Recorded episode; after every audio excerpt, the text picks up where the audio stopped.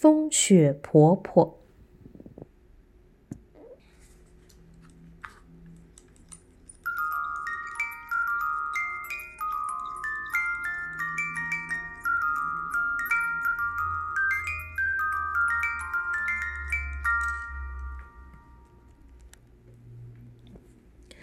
从前有一个寡妇，她有两个女儿，一个又美丽又勤劳，另一个又难看又懒惰。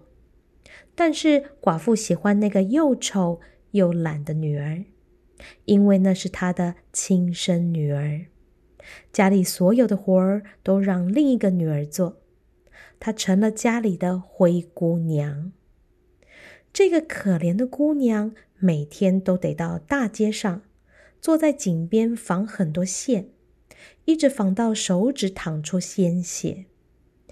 一天，姑娘手上的血把纱筒都染红了。她俯下身想用井水冲洗，却不小心把纱筒掉进了井里。她哭了，跑去向继母诉说自己的遭遇。继母狠狠的责骂他，还无情的说：“你让沙桶掉下去了，你就得把它再捞上来。”姑娘只好回到井边，她实在不知道该怎么办。由于心里害怕，她竟然跳下井去捞沙桶。她失去了知觉，当她醒来。再度恢复知觉时，发现自己在一片美丽的草原上，那里有明媚的阳光和遍地的鲜花。他在草地上走啊走啊，走到了一个摆满面包的烤炉前。那些面包叫着：“喂，把我拿出来，把我拿出来，不然我就烤焦啦！我已经烤过头啦。”于是他走过去，取出了所有的面包。他又继续往前走，来到了一棵结满了苹果的树下。苹果树朝他喊：“摇摇我，摇摇我，我们苹果都熟了。”于是他上前摇动苹果树，苹果像雨点似的落下来。他不停的摇，让所有的苹果都落下来。他把苹果堆成一堆，又继续向前走。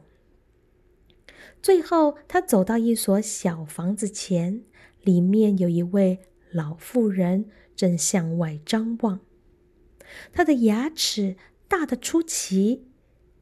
姑娘一见，吓得掉头就要跑。那个老妇人在后面叫道：“你怕什么啊，亲爱的孩子？就留在我这儿吧。只要你愿意把一切家务弄得有条有理，你会过得好的。你只需要注意把我的床铺铺好，被子要用力抖。”抖得羽毛飞扬起来，这样世界就会下雪。我是风雪婆婆。因为老妇人说话和蔼可亲，姑娘便鼓起勇气，愿意留下来为他做家务。姑娘不论做什么，都令老妇人十分满意。她使劲的。抖松棉被和枕头，羽毛像雪花一样到处飞舞。她在老妇人的家里生活的很快乐，没有斥责，每天吃的都是各种煮的、烤的食物。他在风雪婆婆那住了一段时间后，渐渐的感到心里有一些难过。起初他自己也不知道是为什么，后来他发现他是想家了。尽管风雪婆婆这里比家里好几千倍，他还是渴望回去。终于，他对老妇人说：“我非常思念我的家，虽然我在这里过得很好，但我不能在这里久住，我要上去，回家去。”风雪婆婆说：“我很高兴你要求回家，你为我忠心的做事，我要亲自送你上去。”他拉起姑娘的手，领她走到一座大门前。大门敞开着，当姑娘刚好站在门下时，金子像雨点般落到她的身上。她浑身上下盖满了厚厚的金子。风雪婆婆说：“这是你应得到的，因为你这样勤劳。”她把姑娘掉进井里的沙桶也还给了她。这时大门关上，姑娘发现自己又回到了上面的世界，就在离家不远的地方。当她走进院子时，公鸡在井台上高声啼鸣：“呜呜呜！我们的金少女回来喽！”她进屋子里面，见到继母，因为她全身上下全是金子。继母和妹妹热情的迎接她。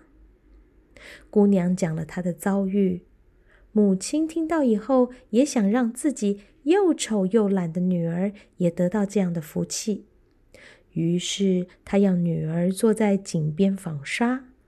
为了让她的纱筒染上血，女儿把手伸进带棘刺的树篱中，刺破手指，然后又把沙桶扔进井里，自己也跳了下去。她像姐姐一样，落到一片美丽的草地上，沿着同样的小路向前走。她走到烤炉边的时候，面包们又喊道：“把我拿出来，把我拿出来，不然我要烤焦了。我已经烤过头啦。”可是懒姑娘回答说：“我可不愿意把我的手弄脏。”就走了。不久，他又走到苹果树下，果树对他叫道：“啊，摇摇我，摇摇我。”我们苹果都熟了，他却说：“嗯，等我走到树下，说不定你们哪颗会掉到我的头上，怎么办？”接着他又走了。他来到风雪婆婆的房前，他一点都不害怕，因为他已听说了风雪婆婆的大牙齿。他立刻就住下来为风雪婆婆工作。第一天，他很卖力，也勤快。风雪婆婆说什么，他马上就去做，因为他想着，她会送给她许多的金子。第二天，她就开始懒了。第三天，她更懒，早上根本就不愿意起床。她不给风雪婆婆铺床，像该做的那样。也不懂那些棉被和枕头了，也不让羽毛飞扬。不久，风雪婆婆厌烦她了，打发她回去。懒姑娘就盼着这一天呢。她以为这回该下金子了。风雪婆婆也把她带到那个大门口。当她站在门下时，浇下来的不是金子，而是一大锅薄油。这就是给你的酬劳。”风雪婆婆说完，把门关上。懒姑娘带着一身薄油回到家。公鸡见着了她，说：“哦哦哦，我们的脏姑娘回来喽！她身上的薄油再也去不掉了，一辈子都粘在身上。”